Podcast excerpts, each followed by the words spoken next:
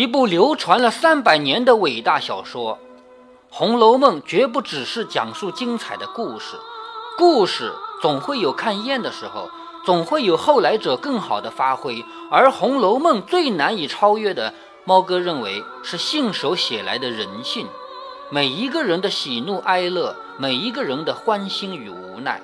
而最伟大的是，作者把这样浓重而复杂的人性，用平淡至极的口气来讲述，甚至不留任何痕迹的讲述，留给我们读者无限的空间。于是，我们最大的乐趣，并不在于欣赏故事本身，而是琢磨故事背后每一个人的所想所感。猫哥读《红楼梦》，并不只是给你讲述这些精彩的故事，而是一点一滴的抽取、分析其中的人性，让猫哥陪着你一起徜徉在《红楼梦》的悲欢离合中。欢迎来到猫哥详说《红楼梦》。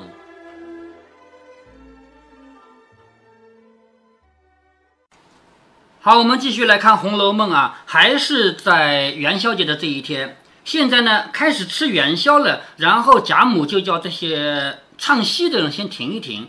就在这个时候呢，又请进来两个女的说书的。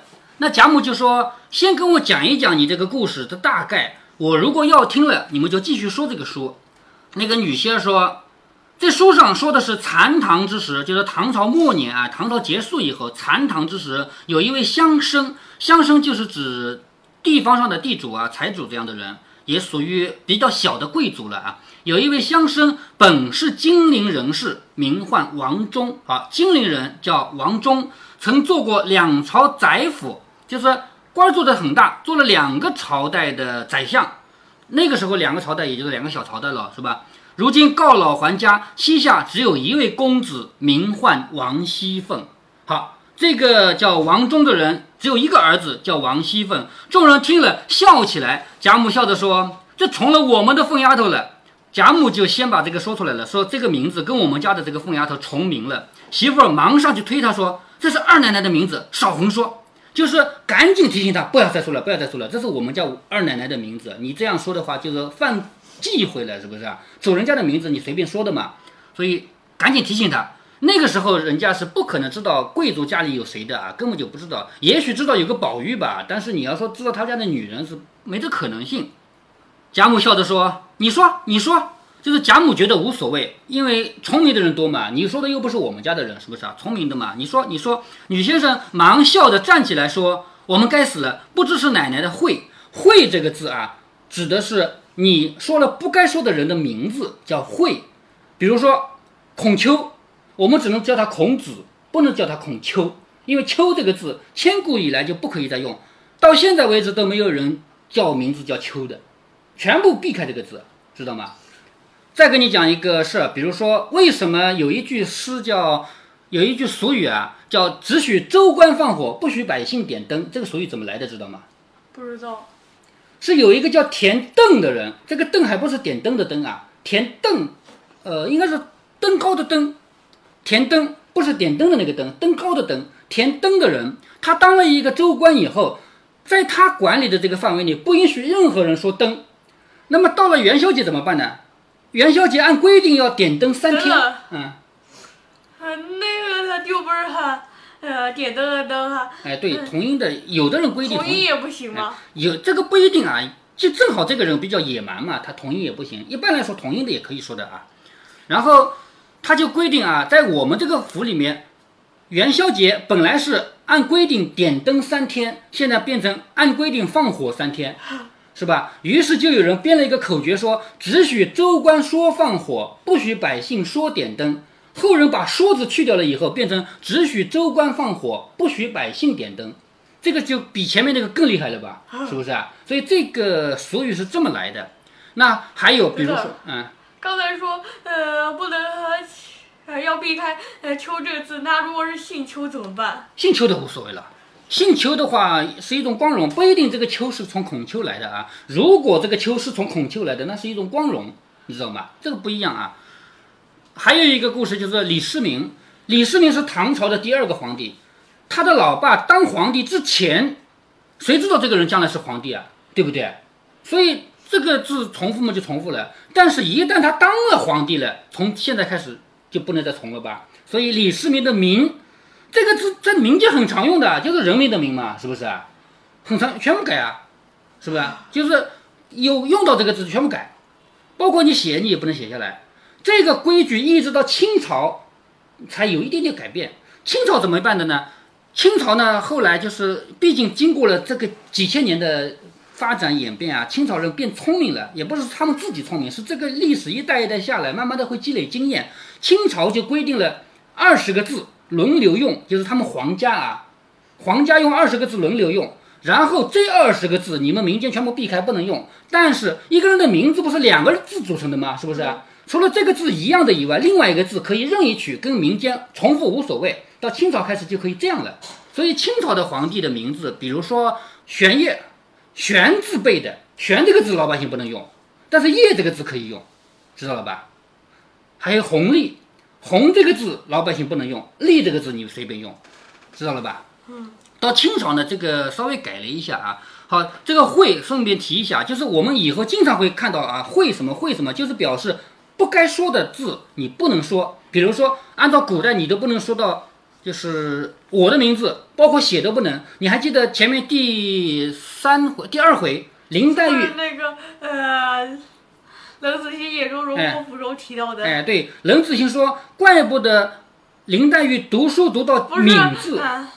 嗯，也不是贾雨村说的哎，对，贾雨村啊，说错了啊，贾雨村，贾雨村说，怪不得林黛玉写到敏这个字呢，要减掉两笔，读到这个字呢就读密，是不是啊？他原来也不知道，后来才知道哦，原来是逼他妈妈的会。咱们现在没这个讲究啊。他说我不知道是奶奶的会。凤姐笑着说：“怕什么？你们只管说，重名重姓的多呢。”好，王熙凤也说无所谓，你们说吧。女先生又说：“这年王老爷打发了王公子上京赶考，那日遇见大雨，进到一个庄上避雨。你看古代的故事啊，全部是一个模式。如果说你现在啊。到我们外面去看看，就是人家请戏班子。现在虽然戏不怎么多了，没有以前演的多了，但是还有，你只要愿意出钱，比如说一两一两千块钱，你就可以请戏班子到我们这儿来演戏，就是露天演，谁愿意看谁都看，只要你出了这个钱，就有人来演。演的戏一定是千篇一律的，全是什么故事呢？就是一个男的嘛是个穷屌丝，一个女的嘛是富家的小姐，这个男的呢去赶考。然后呢，富家的呢不同意，这个穷书生我们不同意他做女婿。然后男的去考上了状元回来呢，这个富家的就同意了，全是千篇一律的，只不过名字不一样。还有就是什么？还有就是这个男的，我也真的看过这一类的。哎，还有一种故事，就是这个男的在自己家里有冤屈，没有办法伸张冤屈，只好认真读书，等到考中了状元回来，可以给自己家人的冤屈给平反。全是这一类的故事。你只要出去看戏，看到的只有名字不一样。别的都一样，就是故事的里面的这个故事内核啊，全一样的。所以你看这个女先生讲的故事啊，她说这个乡绅，他的小孩叫王熙凤，这一年进京赶考，遇见大雨，来到一个庄上避雨。谁知这庄上也有个乡绅，姓李，与王老爷是世交。好，这个赶考避雨的呢，是王老爷家的儿子，叫王熙凤，来了。来到这个庄上呢，庄上有个老头姓李呀，跟王老爷是好朋友，便留下这个公子住在书房里。这个李乡生膝下无儿，只有一位千金小姐，看出来了吧？一个公子和一个小姐的故事吧，是吧？这个小姐叫做什么？楚鸾。好，知道这个名字叫凤求鸾的来历了吧？这个女孩子叫楚鸾，琴棋书画无所不通。好，讲到这里，贾母就说别讲了。都是一样的，男的嘛是一个读书人，穷困潦倒，赶路啊，赶考啊；女的嘛肯定是琴棋书画无所不通啊，所有故事一模一样，是吧？所以贾母根本就不要他讲了。贾母说：“怪不得叫凤求鸾，不用说了，我猜着了，自然是这位王熙凤要求这个凤鸾小姐为妻。”女媳儿笑着说：“老祖宗原来听过这回书，这个说书的人还不知道贾母的意思啊。”他说：“哦，原来你听过这个书的。”众人都说。老太太什么没听过？就是没听过也猜着了。好，旁边人要替贾母打个圆场。贾母这么聪明，猜都能猜到的，还要听过吗？是不是？贾母笑着说：“这些书都是一个套子。你看，贾母要直接批评了啊！你们这些说书人说的东西都是一个套子，左不过是什么佳人才子，一个才子和一个佳人的故事嘛，是不是？说最没趣儿，把人家的女孩说的那样坏，好，这里的坏是站在贾母他们的历史观点啊。我们现在不觉得谈恋爱有什么坏，但是在那个年代，任何公子和小姐都不可以谈恋爱，是不是啊？只能让父母来选一个女婿，选一个儿媳妇。到拜堂那一天，两个人都不认识，拜完堂盖头一揭，哦，这是我老婆，这是我老公，这样才叫正规正中规中矩的。所以贾母说：“你们书里面讲的都是自由恋爱的故事，都那么坏。”他说：“这些书都是一个套子，左不过是一些。”佳人才子最没趣儿，把人家的女孩说的那么坏，还说是佳人，编的连影儿都没有了。就是你们讲的佳人都这么坏啊，连影子都没有，瞎编。开口都是书香门第，父亲不是尚书就是宰相，是不是？刚才讲到过的吗？这个姓王的嘛，当过两朝宰相，跟这个姓李的嘛是世代交好的，那这个世代交好的肯定也至少是宰相之类的级别了，是不是啊？而且。这个书香门第的人家，父亲不是尚书就是宰相，生一个小姐呢，必定爱如珍宝。这个小姐呢，一定是通文知理，无所不晓，又是一个绝代佳人。好，你看贾母说，这个小姐肯定是天文地理都懂，而且长得很美很美，是吧？只是一见一个清俊的男人呢，不管是亲是友，就想起终身大事，父母也忘了。什么意思啊？就是你们戏里面说到的这个小姐，只要看到一个男的，就一定是爱上他了，然后就想自己嫁给他，也不要父母了。书理也忘了，就是那些规矩啊，也都忘了。鬼不成鬼，贼不成贼，哪一点像家人？好，这个是贾母对于自由恋爱的观点啊。我们不能怪贾母啊，在那个年代确实不允许自由恋爱啊。说鬼不成鬼，贼不成贼，哪一点像家人了？就是满腹文章，做出这等事来，也算不得家人。就是就算他真的是满腹文章，学问啊好，知识好，他做的这样的事情。自己私定终身要跟着另外一个男的结婚，这也不能算家人了吧，对不对？比如男人满腹文章去做贼，难道那王法就说他是才子就不入贼情一案不成？就说一个才子，如果说他有才华就可以做贼吗？是不是？可是那个编书的自己塞了自己的嘴。再者，既然说是仕宦书香的大家小姐都知礼读书，连夫人都知书知礼，就是告老还家，自然这样的大家人口不少。奶母、丫鬟、服侍小姐的也不少，怎么到了这些书上，凡是这样的故事，就只有小姐和一个丫鬟？好，你你有没有发现，自古以来的故事，小姐都只有一个丫鬟，是不是？嗯，那你贾母相信吗？这种事情，在我们家里哪个人不是七八个丫鬟啊？是不是？所以贾母就要批评了，你们这些编书的人就编得没谱了，是不是？都是仕宦大家，什么宰相啊，什么这样的人家，结果小姐只有一个丫鬟，可信吗？是不是？他说：“就是告老还家这样的大家人口不少。”《红楼梦》呃也差不多，虽然也提到了其他丫鬟，但是重要的还是一个。对，重要的是最重要的是只有一个两个啊，但是他不能只有一个呀，是不是？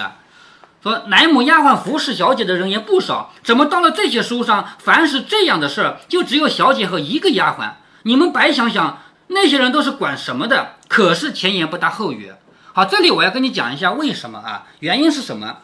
我们首先要感谢《红楼梦》。《红楼梦》这本书假如没有存在过，我们到现在都不知道古代贵族是什么生活，从来没有哪个人把贵族的生活描写出来过。你发现没有？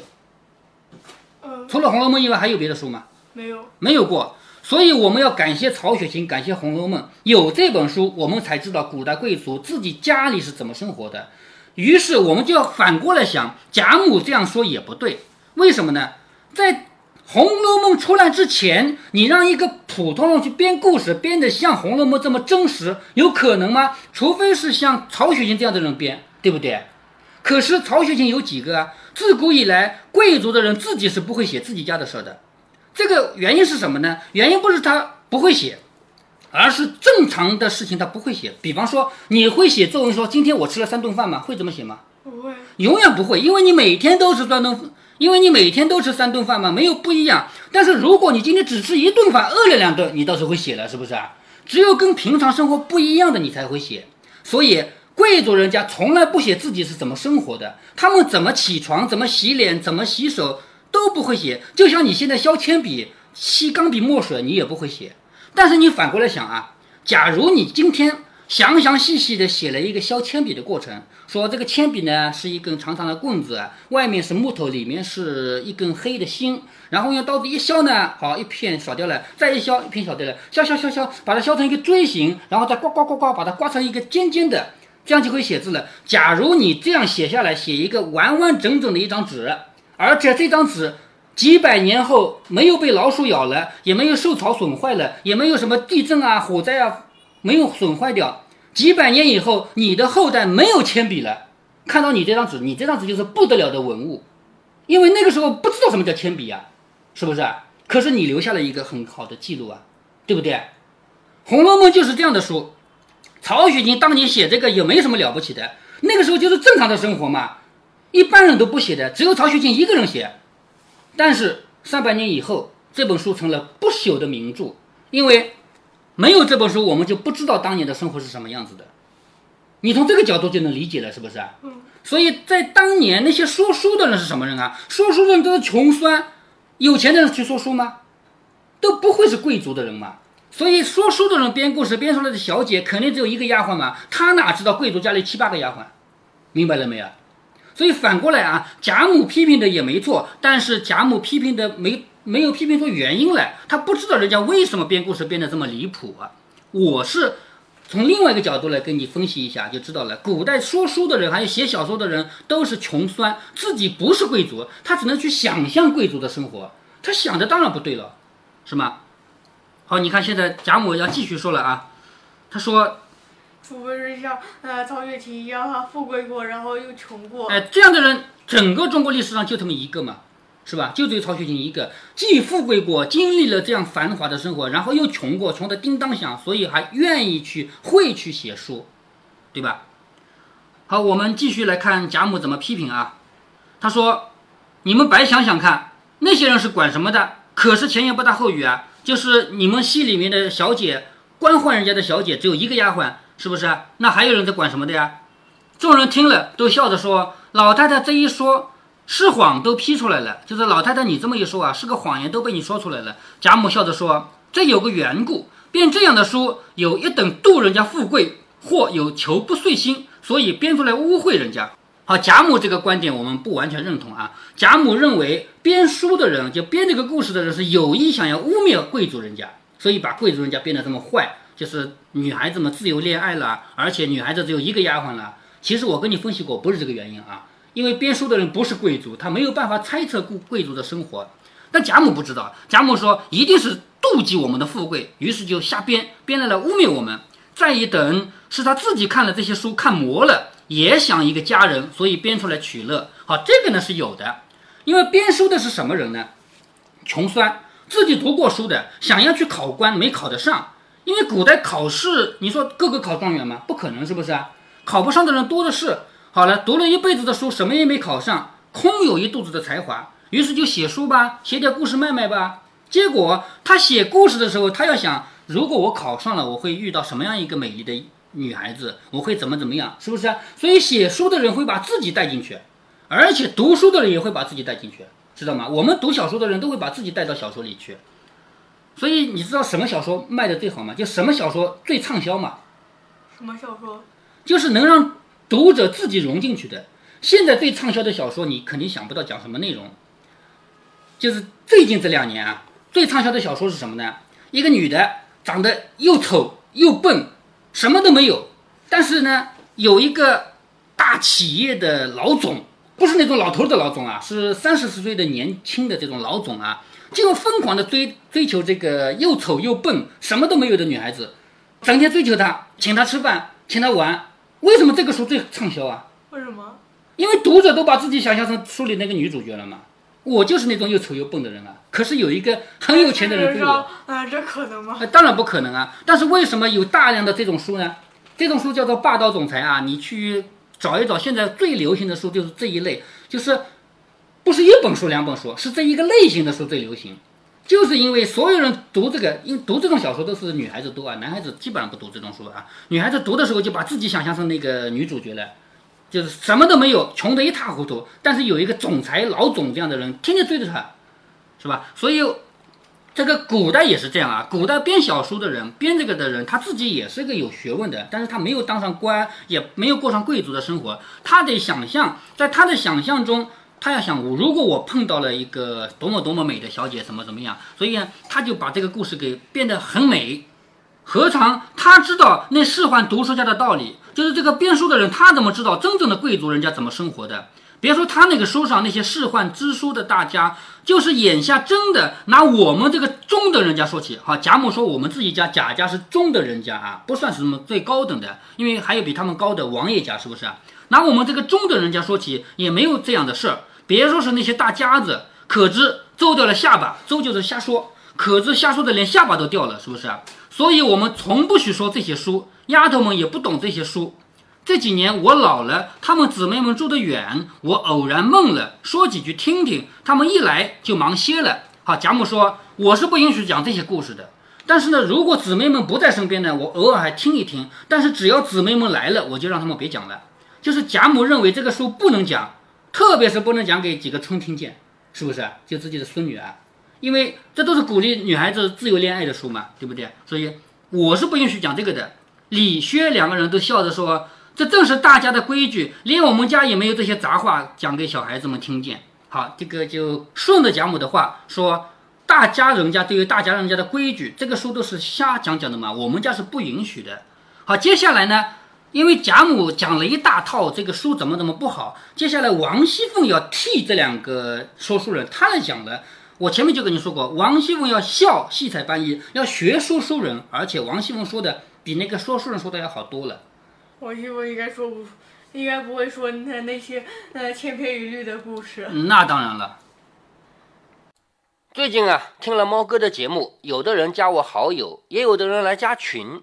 因为猫哥说过嘛，不管是 QQ 还是微信，都可以加三三七五幺嘛。